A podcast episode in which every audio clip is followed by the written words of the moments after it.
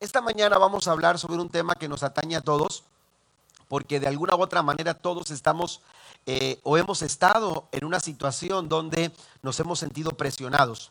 Amén. Eh, en momentos eh, difíciles que ejercen presión sobre nuestra vida. Y la verdad es que la presión la podemos recibir en cualquier circunstancia, en cualquier situación. Hay presiones laborales, hay presiones en los compromisos que tenemos, no queremos fallar, en lo, que, en, lo que queremos hacer, lo queremos hacer bien, nos sentimos presionados para poder realizar las cosas de una mejor forma. En la familia hay decisiones que se tienen que tomar, eh, compromisos económicos que se tienen que saldar eh, dentro de lo que son las situaciones del hogar.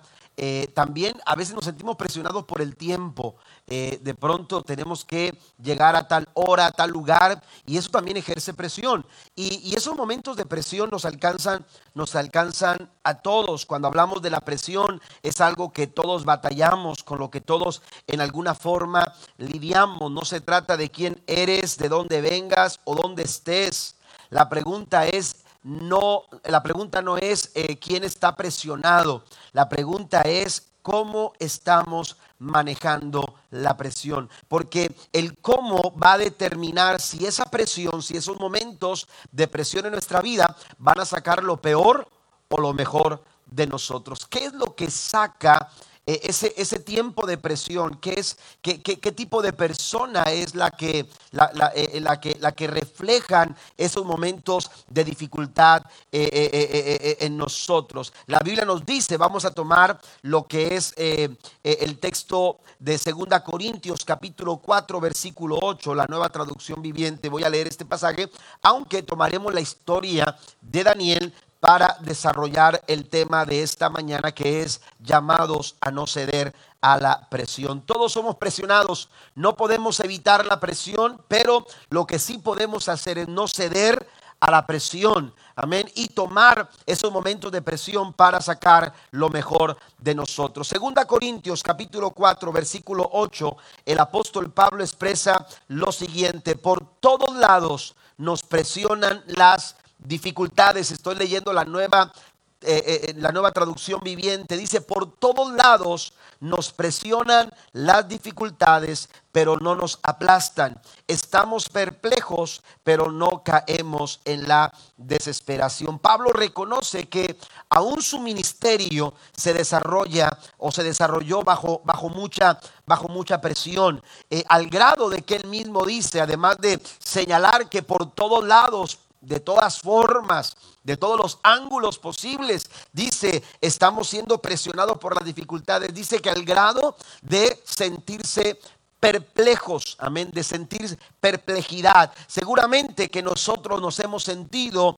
de esa misma manera más de una de una vez. Ahora, también Pablo en otra ocasión menciona lo siguiente en 2 Corintios capítulo 11 versículo 28, la nueva versión internacional dice, "Y como si fuera poco, es decir, ya de por sí he pasado por un tiempo difícil de mucha presión, dice, pero por si fuera poco, le suma Pablo algo más. Y Pablo se refiere, dice, a que cada día pesa sobre mí la preocupación por todas las iglesias. Pablo desarrolló su vida también, aleluya, y su ministerio bajo mucha presión. Es decir, todos enfrentamos situaciones que nos presionan, pero esto no quiere decir que estamos eh, eh, eh, expuestos o que esto, esto quiera, esto tenga que dominarnos o controlarnos o determinar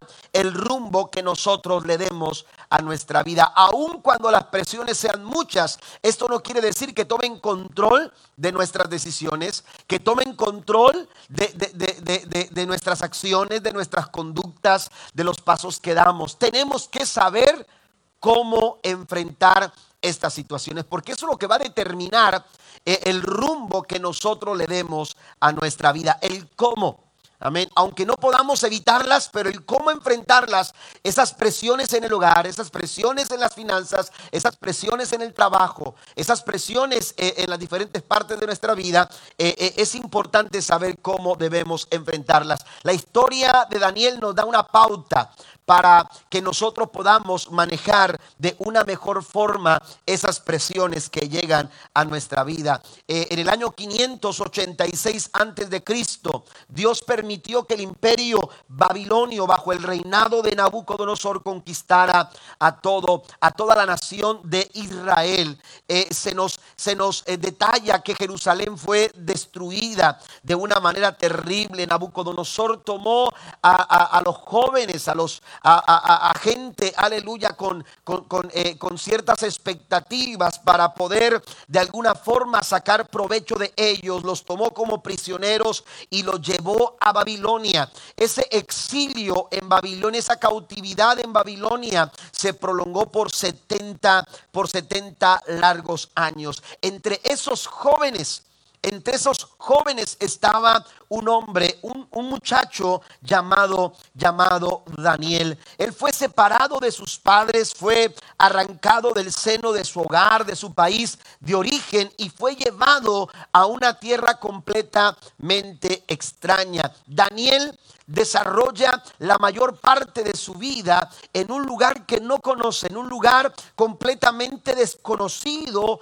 y lejano de su casa. Y bajo mucha presión, Daniel nos enseña y nos da algunas pautas que nosotros tenemos que seguir cuando estamos en esos momentos de presión en nuestra vida. Desde el principio Daniel tuvo que aprender a vivir bajo bajo mucha presión. Si usted va al capítulo 1 de Daniel, el versículo 5 al 8 dice, y le señaló el rey ración para cada día de la provisión de la comida del rey y del vino que él bebía y que les creasen tres, crease tres años para que al final de ellos se presentasen delante del rey. Entre estos estaba Daniel, Ananías, Misael y Azarías de los hijos de Judá. A estos el jefe de los eunucos puso nombres, puso Daniel Belsasar, Ananías Sadrach, a Misael Mesac y Azarías Abednego. El verso 8 dice, y Daniel propuso en su corazón no contaminarse con la porción de la comida del rey, ni con el vino que él bebía. Pidió por tanto al jefe de los eunucos que no se le obligase, que no se le presionase.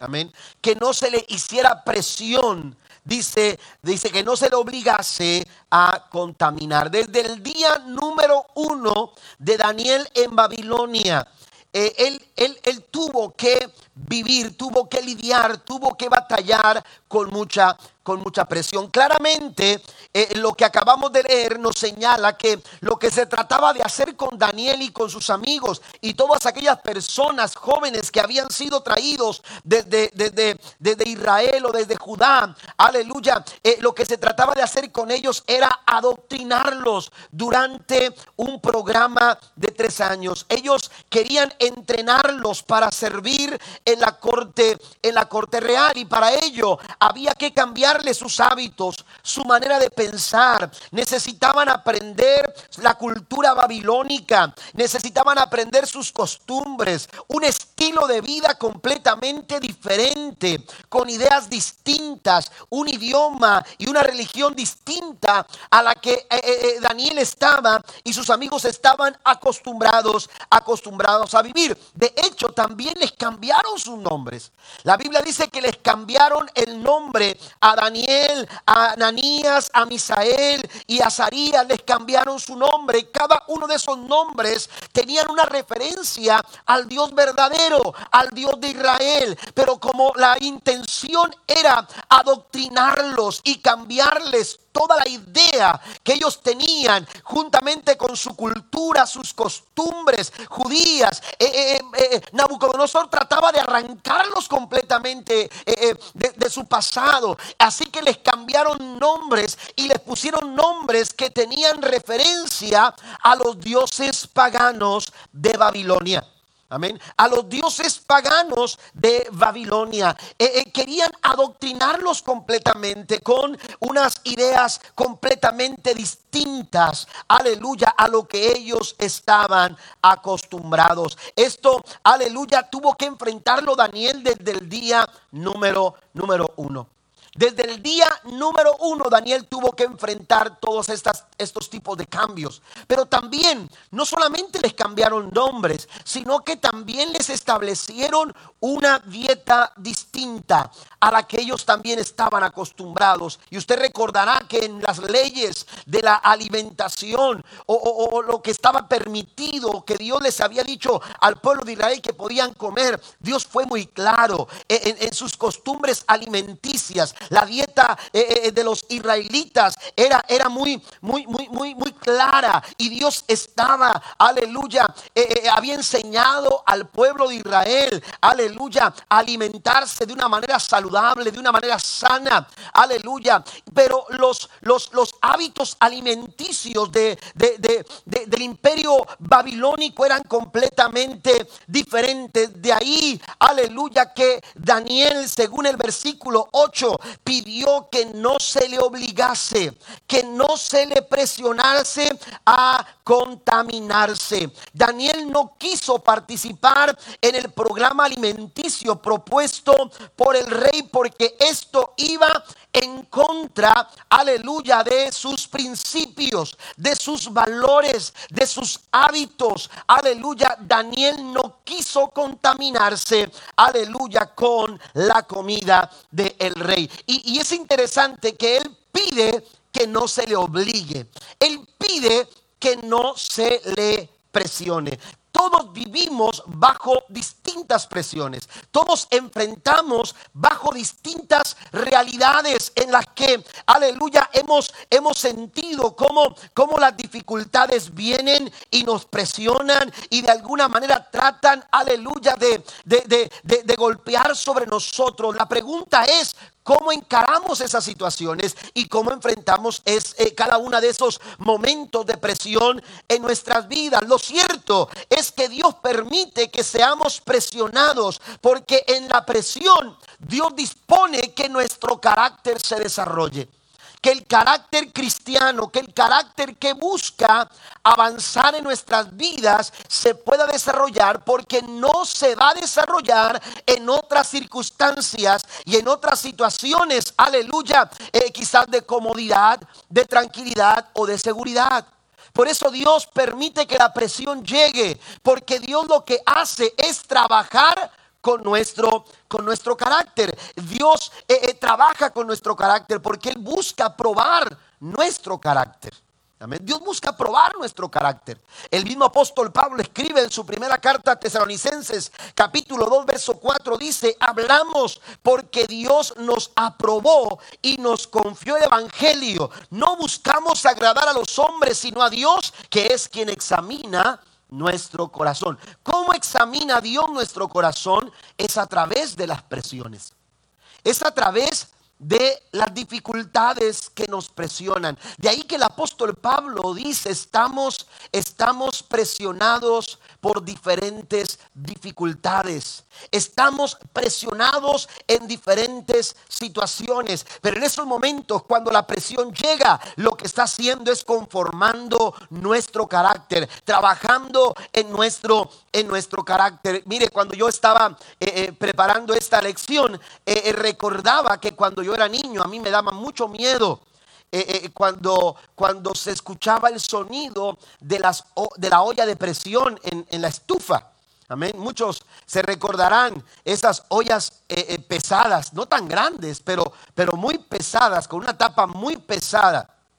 Amén. Oh, yo hace años que no veo una olla, una olla de presión, pero este, o al menos como, como, como la conocí en aquellos tiempos, pero a mí me, me, daba mucho miedo empezar a escuchar cómo la olla de presión empezaba a sonar eh, eh, y de pronto aquella valvulita que estaba en la superficie de la olla, de la tapa de la olla de presión, empezaba como a brincar y empezaba como a temblar, a temblar y, a soltar eh, un vapor y y, en cualquier momento yo decía, esto va a estallar, esto va eh, a, levantarse esa tapa y va a golpear el techo. Y, me daba mucho miedo escuchar, escuchar eso, pero bastaba con que, con que eh, eh, llegara mi mamá o llegara una tía o llegara mi abuela y entonces le moviera un poco a la valvulita para sacar el vapor, ¿verdad? Para sacar la presión. Y cuando hacían eso era porque todavía lo que estaba dentro, lo que se estaba cocinando, lo que después me iba a comer, todavía no estaba listo. Amén. Todavía no estaba listo. Ella, ella sabía en el momento en que, en que lo que estaba dentro de esa olla de presión estaba listo para comerse. Sabe que Dios está trabajando, aleluya, como trabaja una olla de presión en los alimentos que están adentro. Dios está desarrollando, está cocinando el carácter que Él necesita para cumplir el propósito y el plan que Él tiene y que ha trazado para tu vida. Y los planes de Dios son los mejores. ¿Cuántos dicen amén? El Señor dice, yo sé los planes que tengo para ustedes, planes de bien y no son planes de mal para, para darles el fin que ustedes esperan. Aleluya, otra versión dice, para que tengan un futuro y tengan una esperanza. Porque cuando se está dentro de un momento de presión, parece que no hay futuro, parece que no hay esperanza. Pero cuando Dios está obrando en nuestras vidas, no importa qué tan fuerte sea la presión, iglesia.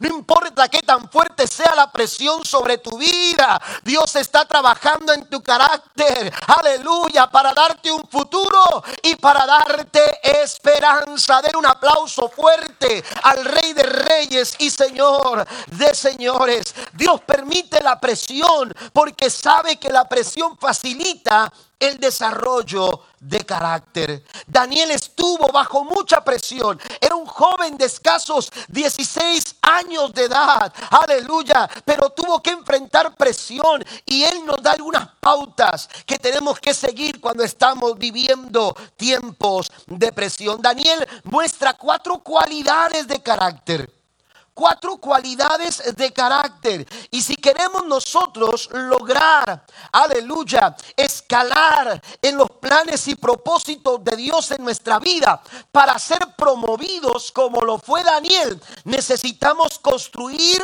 o afirmar estas cuatro cualidades de carácter en nuestras presiones diarias. Cuando estamos en ese tiempo de presión, amén, necesitamos construir o afirmar estas cuatro cualidades de carácter. Número uno, la primera cualidad es identidad. La primera cualidad que necesitamos nosotros desarrollar en los momentos de presión es identidad. Las presiones buscan por todos los medios hacernos perder nuestra identidad. De ahí que el apóstol Pablo dice, por todos lados nos presionan las dificultades. Y entonces eh, Pablo, Pablo, Pablo señala que al grado, era tanta la presión, al grado de sentirse, dice, estamos perplejos, estamos perplejos. La palabra perplejos, amén, la palabra perplejos significa estar confuso, dudoso, incierto, vacilante, sin saber qué hacer, pensar o decir. Dice Pablo, es tanta la presión que se ejerce sobre nuestras vidas que hay momentos en que nos sentimos confundidos, nos sentimos confusos, no tenemos claro lo que, lo que tenemos que pensar, no tenemos claro lo que tenemos que hablar, no tenemos claro lo que tenemos que hacer, estamos vacilando. Amén. Entre, entre, entre, entre saber eh, eh, qué decisión tomar ¿Qué paso avanzar en nuestras vidas? Estamos dudosos, estamos inciertos. Las presiones van a tratar por todos los medios y formas de que tú te sientas de esa manera que tú sientas, aleluya, que no hay claridad en, las cosas que tú tienes que hacer. Pero en esos momentos, cuando, cuando la presión llega para llevarte a, a sentir perplejidad, tú tienes que reconocer que tú tienes una identidad gracias a la obra que Cristo realizó en la cruz del Calvario. ¿Cuántos dicen amén? No importa las dificultades, no importa las presiones, No importa eh, eh, la, forma en que, en que las dificultades están presionándote para llevar a actuar tu vida de una manera que no es correcta, a tomar una decisión que no, que no es sabia, eh, a dar un paso que tú sabes que no es el que Dios espera de ti, pero como hay tanta presión, de pronto dice uno, bueno, tengo que hacerlo. No, usted tiene una identidad en Cristo, usted es un hijo de Dios y entonces las decisiones que tomo, las decisiones, aleluya, que, que, que, avanzo en mi vida, en los pasos que doy en mi vida, aleluya, tienen que estar acorde a quien soy yo en Cristo Jesús. Amén. ¿A quién soy yo en Cristo Jesús? Cuando, cuando eh, se está buscando a, la persona indicada para, para, eh, eh, para, para casarnos con esa persona, eh, eh, tenemos que saber que, hay un, que, que, Dios nos enseña que, que, no podemos unirnos en yugo desigual. Amén. A veces vienen jóvenes y me dicen, pastor, es que me, gusta esta muchacha, no es, yo le pongo, es cristiana, temerosa de Dios. Ah, eh, y ahí empiezan las... La Biblia es muy clara, no os unáis en yugo desigual con los incrédulos. Amén. Que ¿Qué, relación hay entre la luz y las tinieblas? Somos hijos de Dios. Amén. Y como hijos de Dios, nuestras decisiones tienen que ser decisiones, aleluya, basadas en lo que Cristo hizo en nuestras vidas. Dijo el apóstol Pablo, ya no vivo yo. Ahora es Cristo el que vive en mí. Y tenemos que preguntarnos si esa decisión que vamos a tomar si ese paso que vamos a dar, si esa conducta que vamos a realizar, esa acción que estoy por hacer, está reflejando que Cristo vive en mí. ¿Está conmigo? Amén. Si tu decisión, si ese aún tu pensamiento o esa palabra que tú vas a decir no refleja a Cristo, entonces estás actuando fuera de tu voluntad, fuera de la identidad que Dios nos eh, eh, compró en la cruz del Calvario a través de su sangre preciosa. Tenemos una identidad y esa identidad, aleluya, eh, es un conjunto de rasgos propios, aleluya, ya sea en un individuo o en una comunidad. Por eso, por eso, aleluya, tenemos que recordar en los momentos de presión, cuando, cuando la presión nos lleva a actuar como no lo haríamos en otras situaciones. De pronto hay personas que dicen, es que no sé por qué lo hice, yo no soy así. Yo no sé por qué terminé diciendo lo que no quería decir, porque yo no soy así, pero lo dijiste. Pero terminaste haciéndolo. ¿Por qué? Porque la presión te lleva a hacer cosas que en otra situación no harías que en otras situaciones no te atreverías a decir, que en otras situaciones, aleluya, no te atreverías a, actuar de esa manera. ¿Por qué? Porque la presión lo que hace, aleluya, es llevarnos a actuar de una manera, aleluya, fuera de nuestra identidad. Terminamos perdiendo el rumbo cuando no sabemos manejar la presión.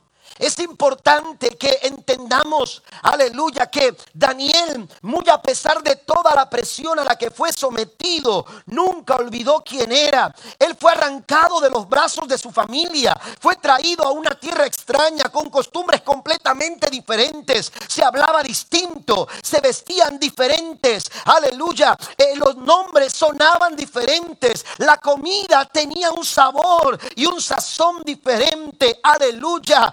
Pero muy a pesar de estas y muchas más presiones, él no estuvo dispuesto a ceder. Él se sabía presionado, pero no estuvo dispuesto a olvidarse de quién era él. Aleluya. Y se mantuvo con su identidad intacta.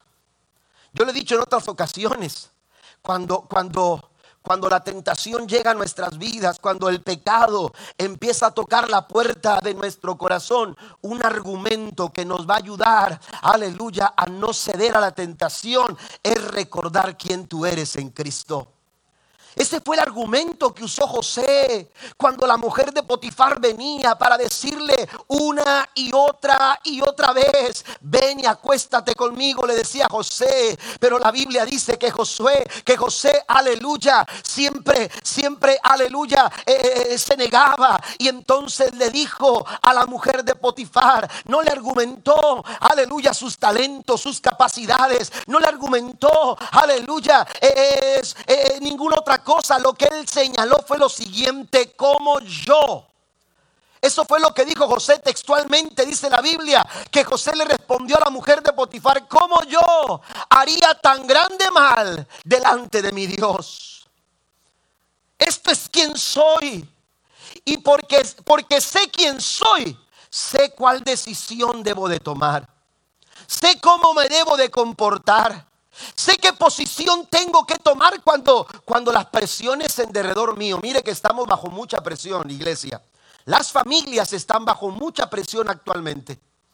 Estamos viviendo bajo mucha presión en nuestra sociedad. Amén. Por todos lados, dice Pablo, las dificultades nos presionan en el trabajo, las finanzas, aleluya, eh, las situaciones en la escuela con los niños, con, eh, con la educación que se está promoviendo en la escuela, lo que, lo que se está promoviendo en los programas de televisión, cómo están bombardeando la mentalidad de nuestros hijos, eh, de nosotros mismos también en las redes sociales, hermano. Todas estas cosas son situaciones que están poniendo bajo presión a la familia. El concepto de familia está siendo, aleluya, alterado. Eh, eh, quieren cambiar ese concepto de familia. Eh, quieren de alguna manera, aleluya, quitar como hicieron con Daniel, quitarlo del seno de sus costumbres familiares, quitarlo de sus valores, quitarlo de sus principios. Pero ¿sabe qué hizo José?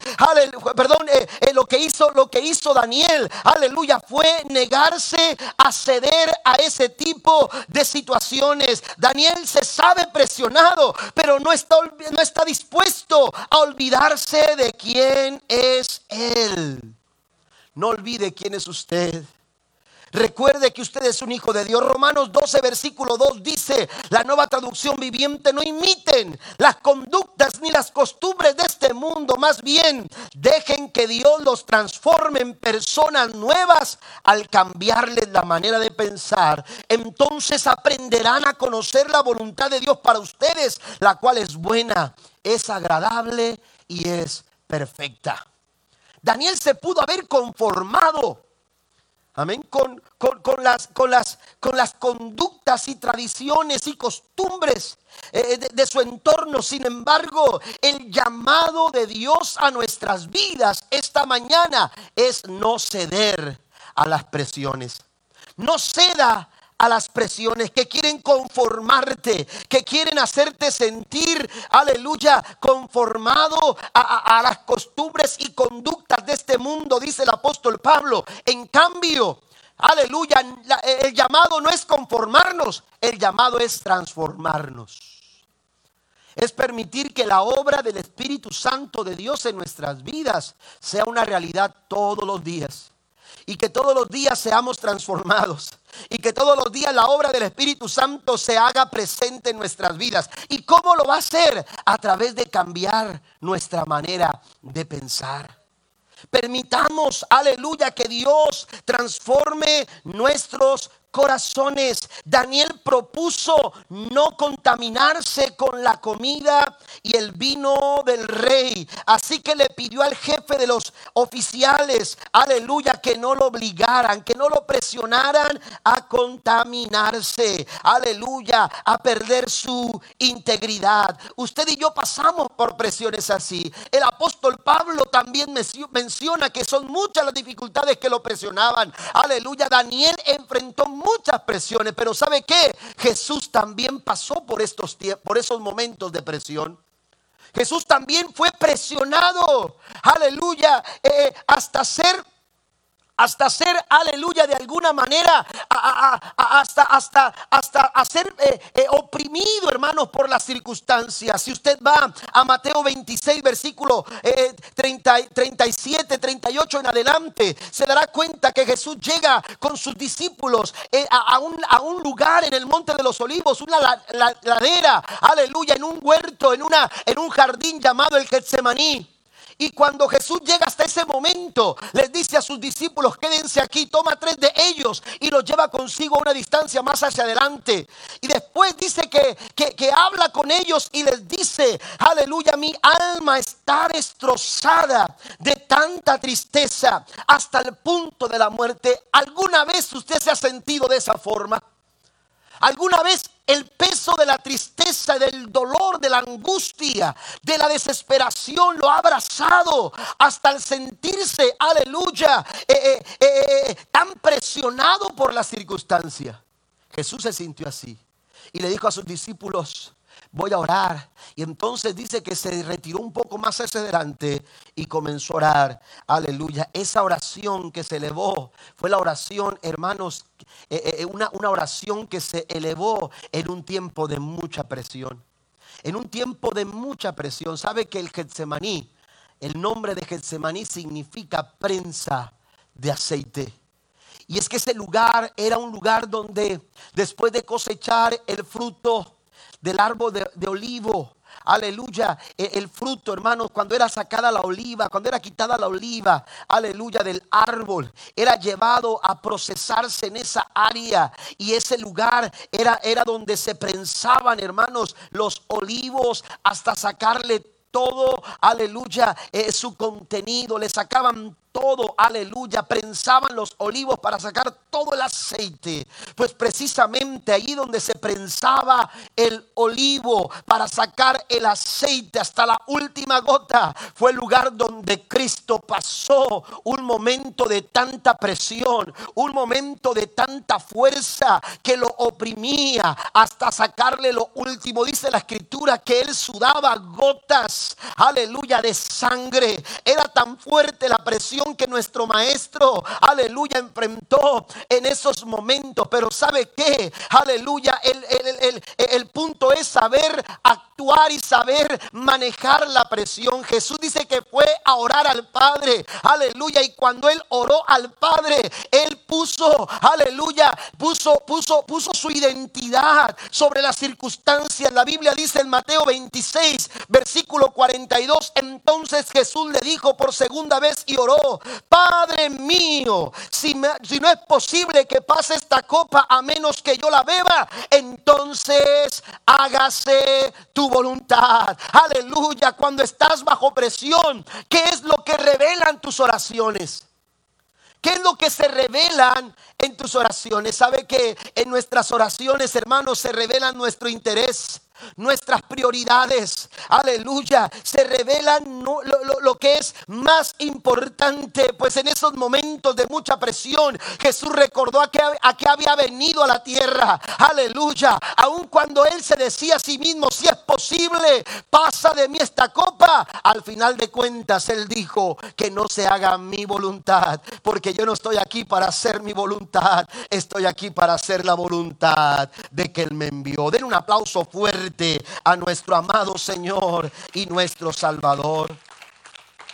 Dice el apóstol Pablo, transfórmense, permitan ser transformados, que su pensamiento cambie, así podrán aprender cuál es la buena voluntad de Dios, agradable y perfecta. Número dos, la segunda cualidad es disciplina. La segunda cualidad es disciplina. Amén. Daniel, en una situación de mucha presión, aleluya, expresó esta cualidad, disciplina. Amén, es disciplina.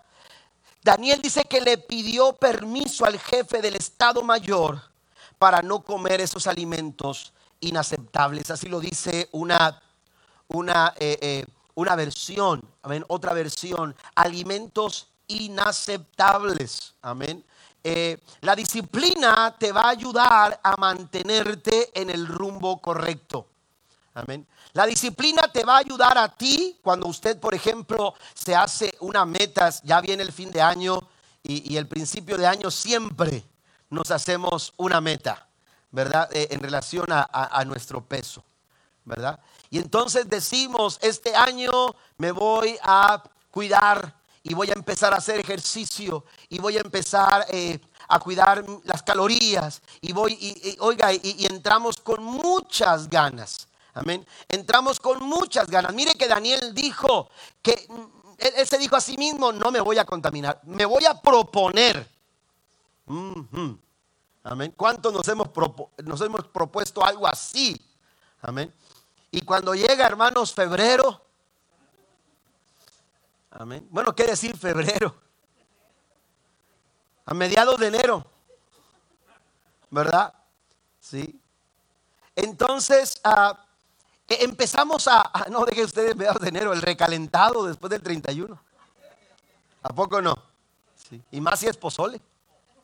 Uy, Jesús. Sentí una brisa aquí de Dios. Aquí. Pero resulta, hermanos, que, que nos proponemos tantas cosas, pero no basta con proponerse.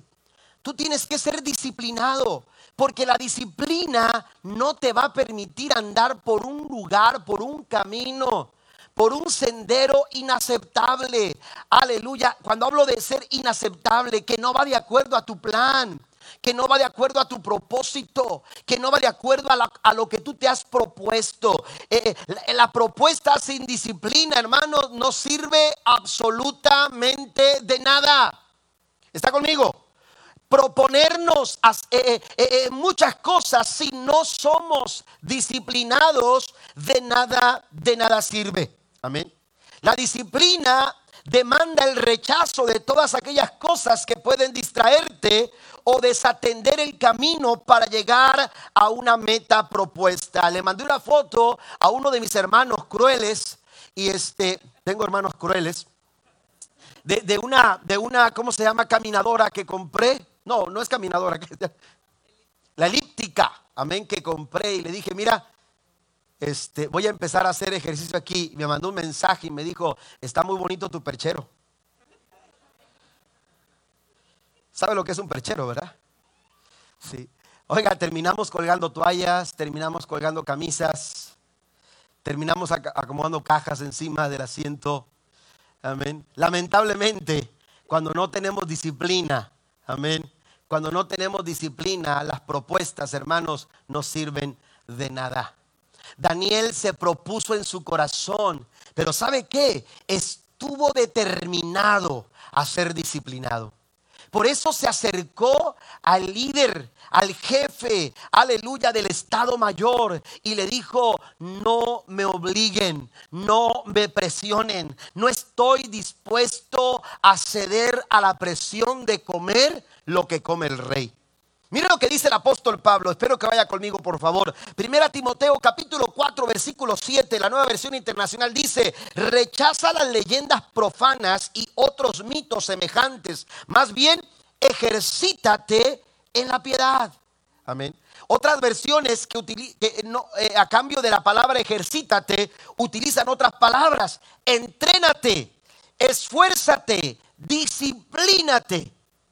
Eh, eh, dice, hay que disciplinarnos en la piedad, hay que disciplinarnos. La vida cristiana sin disciplina, hermanos, no alcanza los objetivos, no alcanza las metas, no alcanza los propósitos de Dios. Un cristiano que no se disciplina es un cristiano que vacila, es un cristiano, aleluya, que vive en confusión, es un cristiano, aleluya, que, que duda todo el tiempo, que es incierto, que es llevado de aquí para allá. ¿Por qué? Porque no está, aleluya, actuando con la cualidad en los momentos de presión. Ese tipo de cristiano, aleluya, se pierde, pierde el rumbo, aleluya, eh, eh, eh, se acomoda, se adapta a las circunstancias. Pero el cristiano, aleluya, que se mantiene en el rumbo, aleluya, que Dios, que Dios ha trazado, es un cristiano que se ejercita, que se entrena, aleluya, que se esfuerza y que se disciplina en la vida de piedad. Denle un aplauso al Señor. Daniel tuvo que ejercitar una vida, su vida en aquello que él sabía que sería para el beneficio de lo que Dios quería hacer. Y la disciplina te va a facilitar. Cuando, cuando tú sabes lo que quieres, eh, eh, es mucho más fácil eh, establecer una disciplina. Cuando tú dices, bueno, yo quiero hacer de mi familia este, una, una familia unida, una familia entregada al Señor, una familia este, eh, eh, tus finanzas, tu matrimonio, tu trabajo, cuando tú sabes lo que tú quieres hacer, eh, es mucho más fácil establecer una disciplina. Miren lo que dice la escritura. 1 Corintios 9:25. Avanzo. Todos los atletas se entrenan con disciplina. ¿Por qué lo hacen? Lo hacen para ganar un premio. Ellos saben lo que quieren. Se están entrenando con disciplina. ¿Por qué? Porque saben lo que quieren. Si tú no sabes lo que quieres con tu matrimonio, si tú no sabes lo que quieres con tu familia, si tú no sabes, si no tienes claro eh, eh, lo que quieres, aleluya, con, con, lo que, con lo que recibes cada semana por tu salario, vas a perderlo, lo vas a malgastar. Tu dinero se va a ir por todos lados y al final del mes no sabrás dónde quedó el dinero. ¿Por qué? Porque no hay una disciplina. Espero me esté entendiendo lo que estoy diciendo.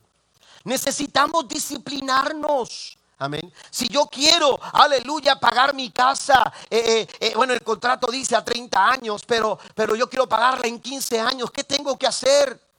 Tengo que proponerme hacer esto. Bueno, dar un pago y dar, dar un pago adicional, ya sea por mes o juntar un dinero para que al final del año pueda aportar al principal. Pero si no soy disciplinado en hacerlo, amén si no soy disciplinado en hacerlo, si cualquier comida del rey me sabe deliciosa. Mm, es la comida del rey. Yo imagino que era una comida sabrosa. No sé, si, no sé si eran tortas de la barda, como en Tampico. No sé si eran tamales veracruzanos, ¿verdad? O, taquitos de, de Don Cucos o de Don Sergio, de los levitas, pero, ay, qué ricos, ¿verdad? Pero cuando nosotros somos disciplinados, iglesia, cuando actuamos con disciplina, aleluya, e, e, esa disciplina nos va a ayudar a entrenarnos para ganar. Y tú te vas a entrenar, vas a entrenar tu familia y vas a entrenar tu matrimonio y vas a entrenar tus finanzas y vas a entrenar tu trabajo para ganar. ¿Cuántos dicen amén a esto?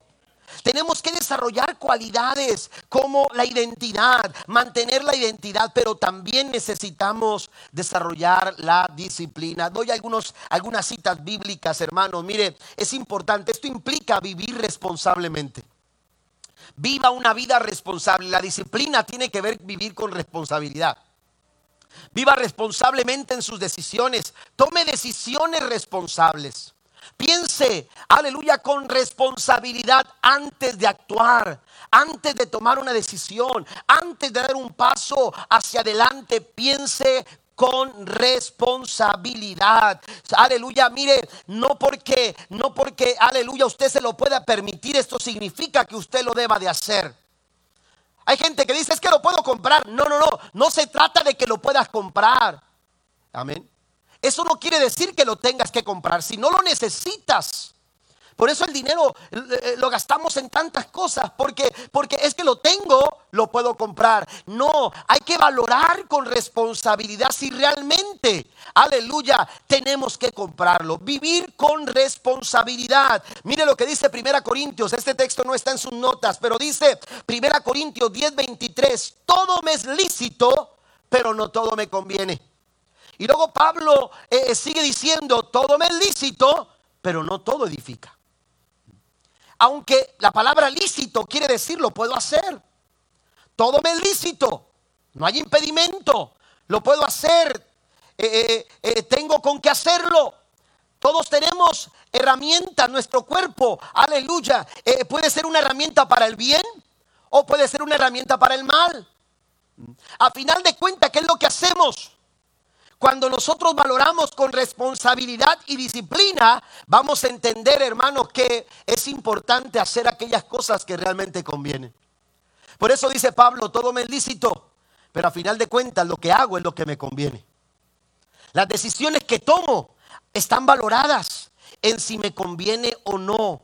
Aleluya, si edifica o no, lo que voy a hacer, el paso que voy a dar, la decisión que voy a tomar, va a edificar mi matrimonio, va a edificar mis finanzas, va a edificar mis, a mis hijos, va a edificar a la gente que me ve, va a edificar mi vida, va a construir un buen carácter en mí. ¿Va a, dar un, buen testimonio eh, eh, personalmente o, va a dar un buen testimonio a mi iglesia? ¿Qué, es lo que voy a hacer? ¿Está de acuerdo, aleluya, eh, para, para edificarme de acuerdo a lo que Dios dice en su palabra? Tenemos que valorar con responsabilidad. Dos citas más, Romanos 6, versículo 13. No dejen que ninguna parte de su cuerpo se convierta en un instrumento del mal para servir al pecado. En cambio, entréguense completamente a Dios, porque antes estaban muertos, pero ahora tienen una vida nueva. Así que usen todo su cuerpo como un instrumento para hacer lo que es correcto para la gloria de Dios. Todo nuestro cuerpo debe ser usado para darle honra al Señor. La disciplina honra a Dios. Un cristiano disciplinado es un cristiano que honra al Señor. Imagínense cómo, qué, qué honra hay, aleluya, de un cristiano, aleluya, que no paga sus deudas, que no tiene honor en su compromiso, en su matrimonio, con sus hijos. Amén. Que siempre está eh, eh, eh, actuando deshonestamente en sus negocios. ¿Qué honra hay a Dios en ese tipo de acciones? No hay honra. Amén. No hay ninguna clase de honra. Un cristiano disciplinado es un cristiano que honra al Señor. Romanos 13, 14 dice, más bien vístanse, esto me gusta, con la presencia del Señor Jesucristo y no se permitan pensar en formas de complacer los malos deseos. Amén. Número 3, la tercera cualidad. La tercera cualidad es el valor. Valor. Hablamos de identidad, no olvides quién tú eres. Cuando la presión te golpea, cuando la presión llega, no olvides quién tú eres. Sé disciplinado, pero también es importante desarrollar valor. Amén. Desarrollar valor, ser valientes. Y vaya que se necesitaba una gran cantidad de valor para renunciar a lo que el rey había dicho que se hiciera. Ya para este tiempo, eh, eh, eh, Daniel, aún siendo muy joven, se había ganado el respeto. Se había ganado, aleluya, el respeto de, del jefe de los, del Estado Mayor, de los eunucos. Ya se había ganado el respeto de, él. Y Daniel, aleluya, pide que no se le obligue a contaminarse con la comida del rey. No se nos da detalles de cómo Daniel eh, eh, detalladamente eh, se expresó delante del rey. Algunos detalles que podemos señalar más adelante, pero, pero es importante darnos cuenta que el simple hecho de decir no voy a comer, eso hermanos era de valientes. Porque no le estaba diciendo no este, a cualquier persona. Era lo que el rey, el régimen alimenticio que el rey había determinado que tenían ellos que comer. ¿Cuánta necesidad de valor tenemos hoy en día para enfrentar las presiones de la vida? Amén. ¿Cuánta necesidad hay, aleluya, de tener valor para defender los principios que nuestros hijos necesitan afirmar en su vida? Amén. Hoy la educación en las escuelas, aleluya, se está, se está, aleluya, eh, eh, está tocando puntos que, están dañando, aleluya, eh, las conductas, quieren cambiar las conductas de, de nuestros hijos. Las redes sociales, Hoy en día las redes sociales determinan qué es lo que ofende y qué es lo que no ofende. Amén. Hoy en día las redes sociales pueden bloquear a alguien porque sube eh, eh, una, una, una, una, conversación o puso una palabra eh, en sus redes sociales que, que, se, que se siente ofensiva en contra de una persona. Amén. Y dicen, esto no lo podemos publicar, esto no lo podemos permitir, pero permiten otras cosas. Amén. La Biblia dice que la sociedad a lo bueno dice malo y a lo malo dicen bueno. Amén. Entonces, estamos, estamos pasando por, por tiempos, hermanos, de mucha presión. Y la iglesia necesita afirmar el valor. La iglesia necesita ser una iglesia valiente, con estructuras sólidas, que, aleluya, mantengan las normas y conductas que nos enseña la palabra del Señor. Y esto, amados hermanos, si nos acobardamos, no será posible. Necesitamos hombres y mujeres con la actitud de Daniel, pero también hermanos como, como en su momento Josué, aleluya, también actuó. Porque, aleluya, e, el ambiente, el entorno, la presión en derredor nuestro, aleluya, puede estar queriendo socavar nuestras convicciones, nuestros valores, aleluya, de vida. E, e, y, y es importante que nosotros también nos levantemos como Josué en su momento dijo, yo y mi casa, ustedes pueden decidir a quién servir, si sirven a estos dioses o sirven a estos otros dioses, pero algo les quiero dejar en claro, yo y mi casa serviremos a Jehová. ¿Cuántos están de acuerdo con esa palabra? ¿Cuántos están de acuerdo a vivir con valor? Aleluya. Eh, eh, esta palabra en sus vidas y en su familia. Yo y mi casa serviremos a Jehová. Daniel dijo, no me importa si todo el mundo lo hace. Si no es correcto, yo no lo hago. Y para hacer eso, hermanos, se necesita valor. Hoy en día las multitudes, hoy en día las mayorías, hoy en día lo que está tending, así se dice, amén, trending, lo que está en, en ¿cómo se dice? En, de moda, lo que todos hacen, las mayorías están dictando eh, eh, eh, las cosas, lo que está bien y lo que está mal. Tenemos que tener cuidado, la mayoría se equivoca, la mayoría también se equivoca. La mayoría también comete errores. No porque la mayoría lo haga quiere decir que todo está bien. Tenemos que entender que lo que realmente dicta, lo que es lo correcto, es la palabra del Señor. Porque cielo y tierra pasarán, dice Jesús, pero mis palabras no pasará. Nuestra norma de fe y de conducta sigue siendo la palabra del Señor. Éxodo 23, versículo 2 dice, no imiten la maldad de las mayorías, no te dejes llevar por la mayoría en, una, en un proceso legal, no perviertas la justicia tomando partido con la mayoría. La mayoría también se equivoca. Amén. La mayoría también se equivoca. Necesitamos vivir con valor. Es la recomendación que nos da Pablo en su primera carta a los Corintios, capítulo 16, versículo 13. Dice, estén alertas, permanezcan firmes en la fe, sean valientes y sean fuertes. Dios está llamando, haciendo un llamado a no ceder a, a las presiones que estamos enfrentando actualmente. Pero la única forma de hacerlo es a, través de nuestra identidad e, e, es a través de la disciplina, pero es también a través del valor. Y por último, la cuarta cualidad es humildad. La humildad. Daniel pidió, dice la escritura, pero no lo hizo de, forma soberbia. No lo hizo de forma arrogante. Daniel lo que hizo, hermanos, es pedir permiso. Dice la escritura, le pidió, la nueva traducción viviente dice, le pidió permiso al jefe del Estado Mayor para no comer esos alimentos inaceptables. Él le pidió, dice, permiso. Esto nos habla de una actitud, aleluya, de una actitud humilde, de una actitud que agrada a Dios. Y donde hay humildad, hermanos, hay gracia de Dios.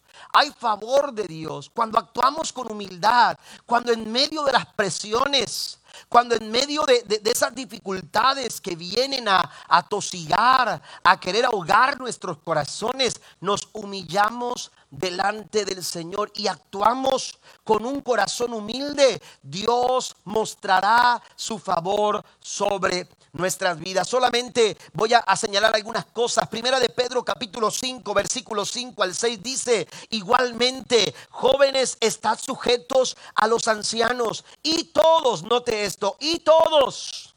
Amén. La humildad no afecta jerarquías. La humildad no está peleada con las posiciones. Porque a veces, no, no, no, yo, yo, yo tengo una jerarquía y entonces, no, no, no, la humildad no está peleada con tu jerarquía. Porque eres padre, porque eres esposo, porque eres líder, porque eres jefe. No quiere decir, aleluya, que no puedas ser humilde. Amén. Podemos ser humildes porque dice la Biblia, todos sumisos unos a otros, revestidos con humildad, porque Dios resiste a los soberbios y da gracia a los humildes. Humillados pues bajo la poderosa mano de Dios para que los exalte cuando fuere tiempo. La humildad, y es un hombre, Pedro, el que está escribiendo esta carta, aleluya, que tuvo que aprender, aleluya, la, la importancia de un corazón humilde. Permítanme mencionar cuatro cosas, cuatro beneficios que suceden cuando vivimos con humildad. Número uno, nos pone en una posición de privilegio.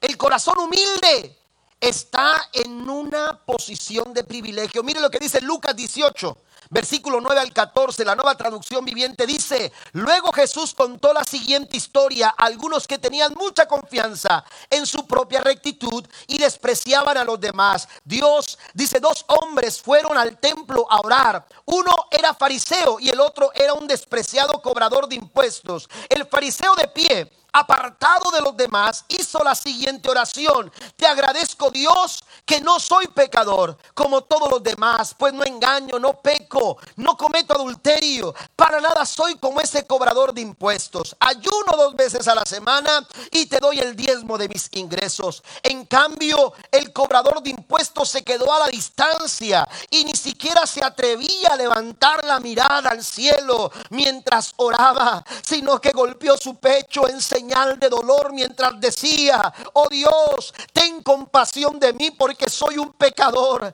Les digo que fue este pecador y no el fariseo quien regresó a su casa justificado delante de Dios, pues los que se exaltan a sí mismos serán humillados y los que se humillan serán exaltados. Den un aplauso fuerte a nuestro amado Señor. Es una posición de privilegio cuando tú vienes humilde, con un corazón contrito, con un corazón humillado. Aleluya, tú tomas una posición de privilegio, porque en esa posición de privilegio el Señor dice en segundo libro de Crónicas 7:14, si se humillare mi pueblo sobre el cual mi nombre es invocado, y oraren y buscaren mi rostro y se convirtieren de sus malos caminos, dice el Señor, entonces yo oiré desde los cielos, perdonaré sus pecados y sanaré su tierra.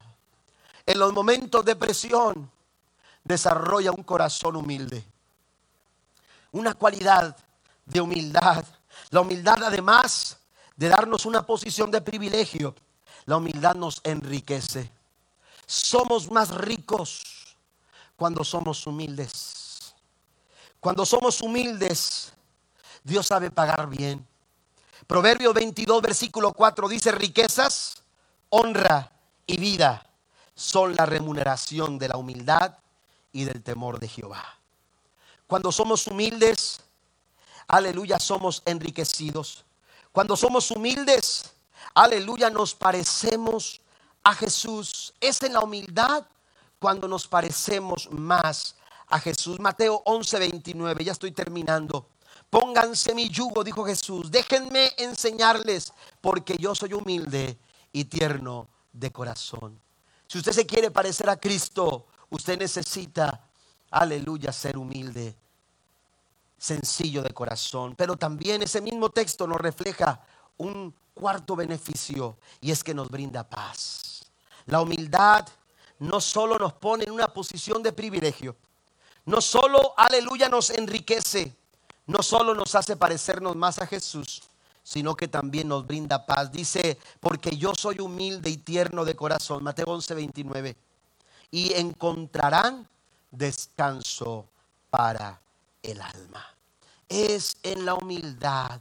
Daniel desarrolló humildad, esta cualidad del corazón. Y, y, desarrolló humildad y vino delante del jefe de los eunucos para decirle, permíteme, te pido permiso de no tener que comer el alimento que se ha provisto de parte de la cocina del rey.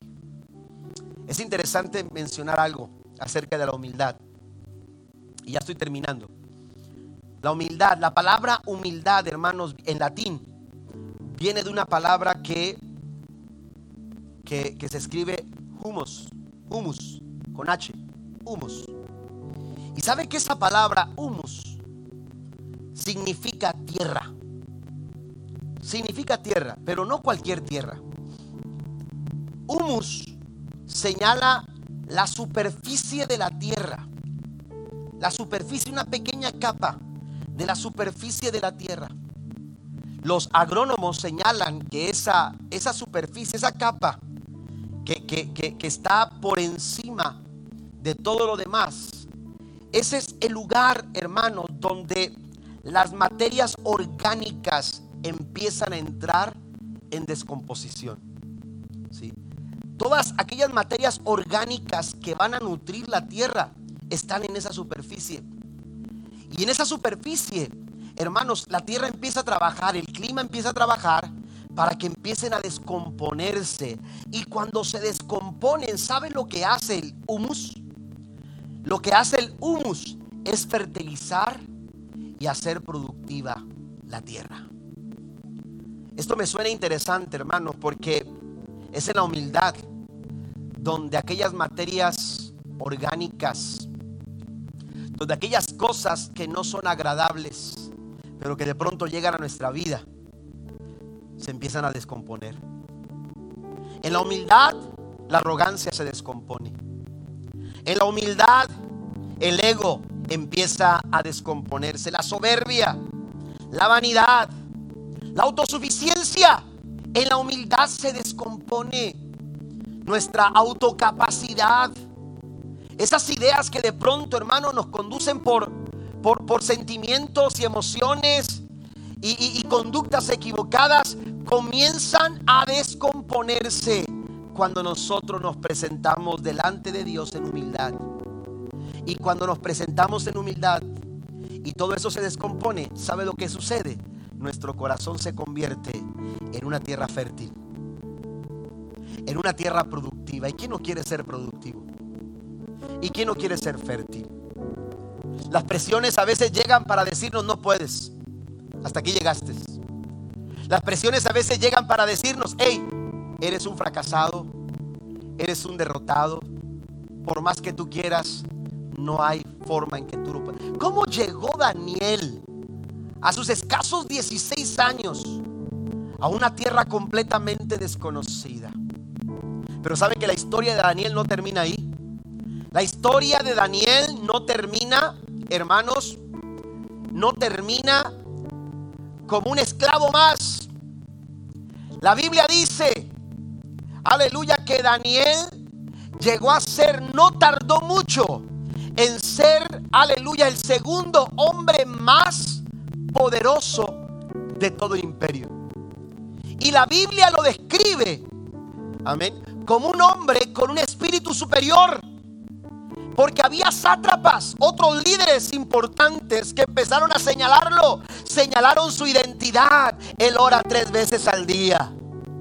Señalaron su identidad.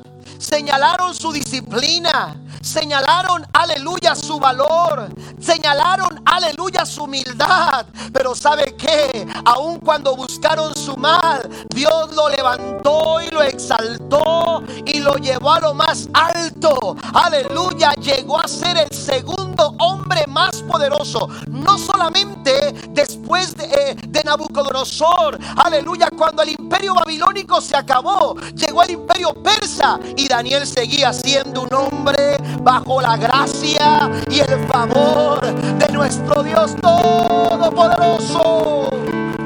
Póngase de pie conmigo, por favor.